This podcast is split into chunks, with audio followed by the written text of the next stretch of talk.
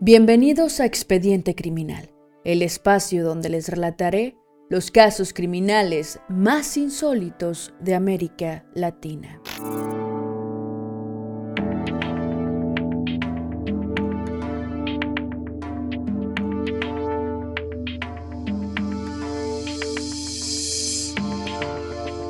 Cuando un terrible suceso tiene lugar, por muchos análisis que se hagan, siempre es la incertidumbre la que reina.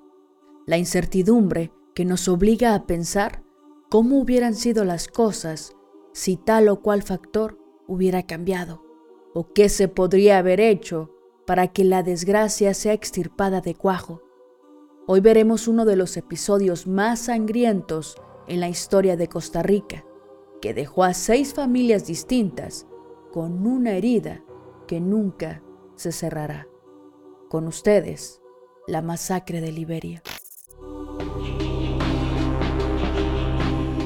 En el barrio de La Victoria, en la ciudad de Liberia, vivía un grupo de jóvenes estudiantes.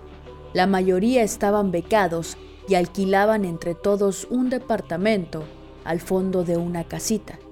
Todos eran muy aplicados y querían convertirse en buenos profesionales para poder ayudar a otras personas en el futuro.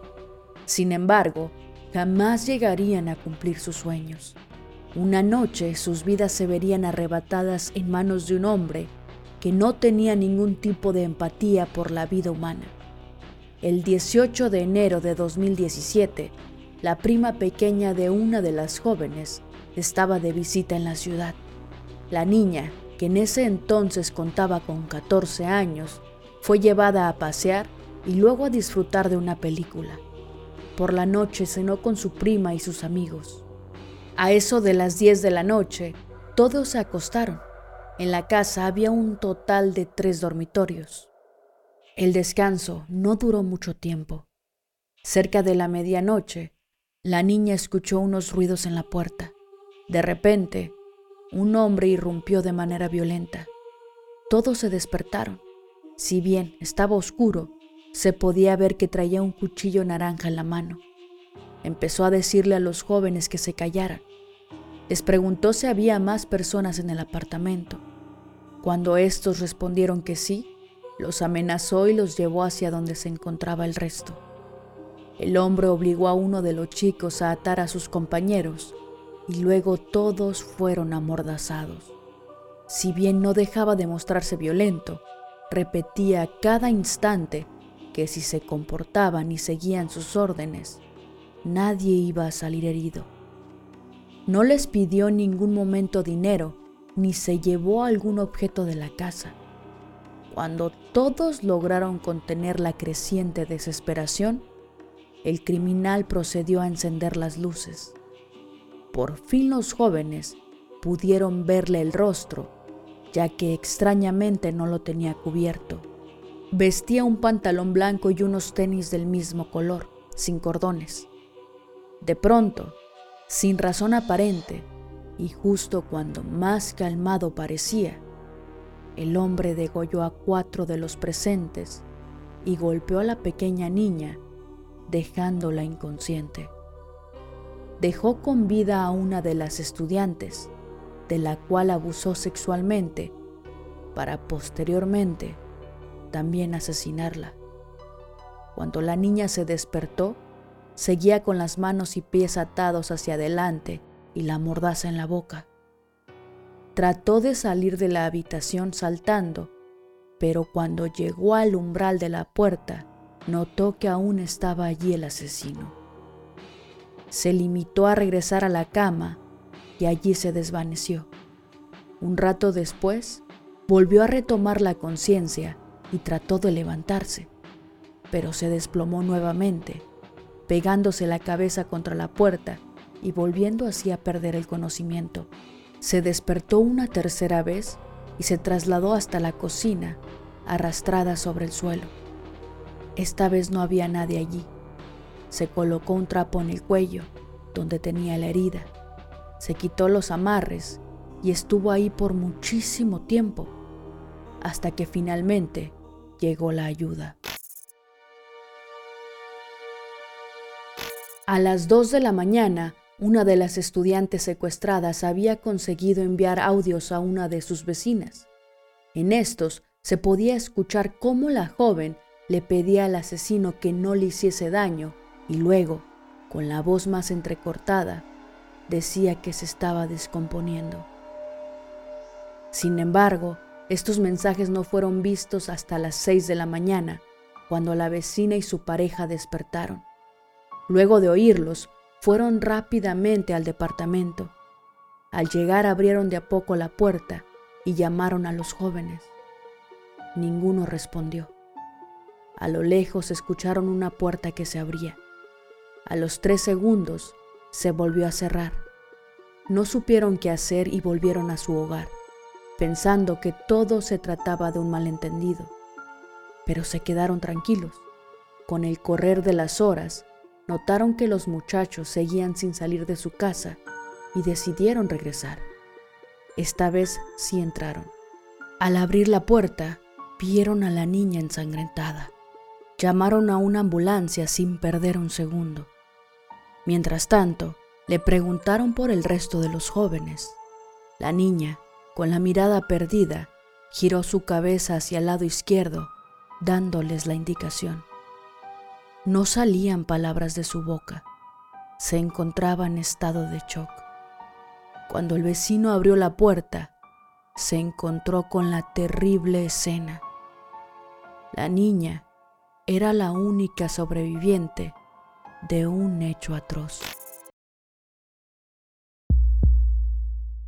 La niña estuvo internada durante siete días en la unidad de cuidados intensivos fue operada para suturar la profunda herida que tenía en su cuello, provocada por el cuchillo del asesino. Para velar por su seguridad hasta que encontraran al culpable, fue custodiada por cuatro policías las 24 horas del día. El 26 de enero fue dada de alta y quedó bajo el cuidado de la Oficina de Atención y Protección a la Víctima. La niña dio al organismo de investigación judicial una descripción de cómo recordaba al criminal para que hicieran un retrato de él y así poder detenerlo. Lo describió como un hombre de 40 años aproximadamente, de tez blanca y con un tatuaje de letras japonesas en el costado derecho de su espalda. Gracias a esto se difundió el retrato del asesino. Hubo alrededor de 66 denuncias de personas que lo reconocieron. Al parecer, el culpable estaba aún más cerca de lo que creían. Tras múltiples diligencias de investigación, se logró determinar que el único sospechoso de los hechos era Gerardo Alonso Ríos Mairena. El joven de 33 años de edad era albañil de profesión, consumidor habitual de drogas y poseía antecedentes penales por narcotráfico vivía con su madre biológica cerca de sus abuelos. Ambas casas estaban ubicadas en la misma propiedad que el apartamento donde ocurrieron los crímenes, lo que explicaba por qué no se había forzado ni el portón de ingreso común ni la puerta principal. Además, era la tía de Ríos Mairena quien alquilaba la vivienda a los estudiantes. Por la proximidad con el grupo, le fue muy fácil ejecutar todo el plan Tenía estudiadas a las víctimas, las veía diariamente. Incluso la madre de una de las víctimas llegó a comentar que las saludaba a diario de una manera muy extraña. Si bien luego de cometer los brutales asesinatos, Ríos Mairena abandonó el lugar, poco después regresó a su casa. Cuatro días después del crimen, un periodista tomó una fotografía donde se ve al sospechoso pintando una pared al frente de la puerta del apartamento donde se llevó a cabo la masacre. Se paseaba como si nada por la escena del crimen. A las 6 de la mañana del viernes 3 de febrero fue detenido en su casa. Cuando la policía entró a buscarlo, lo único que hizo fue esconderse bajo la cama. No parecía tener idea de lo que hacía. Claramente, este hombre no estaba bien psicológicamente y la mayor prueba de esto fue arrojada durante el juicio. El director del organismo de investigación judicial señaló que el sospechoso había sido condenado en 2012 a ocho años de prisión por el delito de posesión de marihuana para el tráfico. No obstante, en julio del 2014 obtuvo un beneficio que le permitió purgar la sanción de una manera distinta a la penalización y someterse a un régimen especial. El Instituto Nacional de Criminología del Ministerio de Justicia informó que el 28 de agosto del 2014 se le había recomendado al juzgado de la ejecución de la pena de Liberia no conceder el beneficio a Ríos Mairena ya que éste no contaba con los recursos personales, sociales y familiares para el beneficio de libertad condicional. De haber hecho caso a estas advertencias, con el sujeto encarcelado, nada de esto habría sucedido y hoy habría cinco jóvenes profesionales terminando sus carreras. El 22 de enero de 2018, comenzó el juicio, luego de que Ríos Mairena pasara un año en prisión preventiva. Además de la identificación por parte de la niña, había otras pruebas. Una muestra de sangre hallada en una funda que estaba en la habitación en la cual asesinaron a los cinco estudiantes fue sometida a una prueba de ADN y la coincidencia con la sangre del sospechoso fue completa. Estos rastros se encontraron también en dos cuartos, en los pisos, en una pared y en otros lugares de la casa. También se hizo una investigación en la vivienda del sospechoso. Se encontraron residuos de plasma en un cuchillo, en un pantalón corto y en unos tenis como los que llevaba el asesino, según la sobreviviente en la noche de la masacre. Gerardo Alonso jamás se declaró culpable. En el juicio incluso se le veía sonriente. Se le atribuyeron cinco delitos de homicidio calificado, un intento de homicidio calificado y un delito de abuso sexual contra una mayor de edad. Todo esto le imponía una pena de 35 años por cada una de las víctimas, 35 más por intento de homicidio, así como 6 años por el abuso sexual. En total la condena sería de 216 años, convirtiéndose en la más larga en la historia del país. Sin embargo, el implicado solo deberá cumplir 50 años de prisión, ya que esta es la pena máxima en Costa Rica.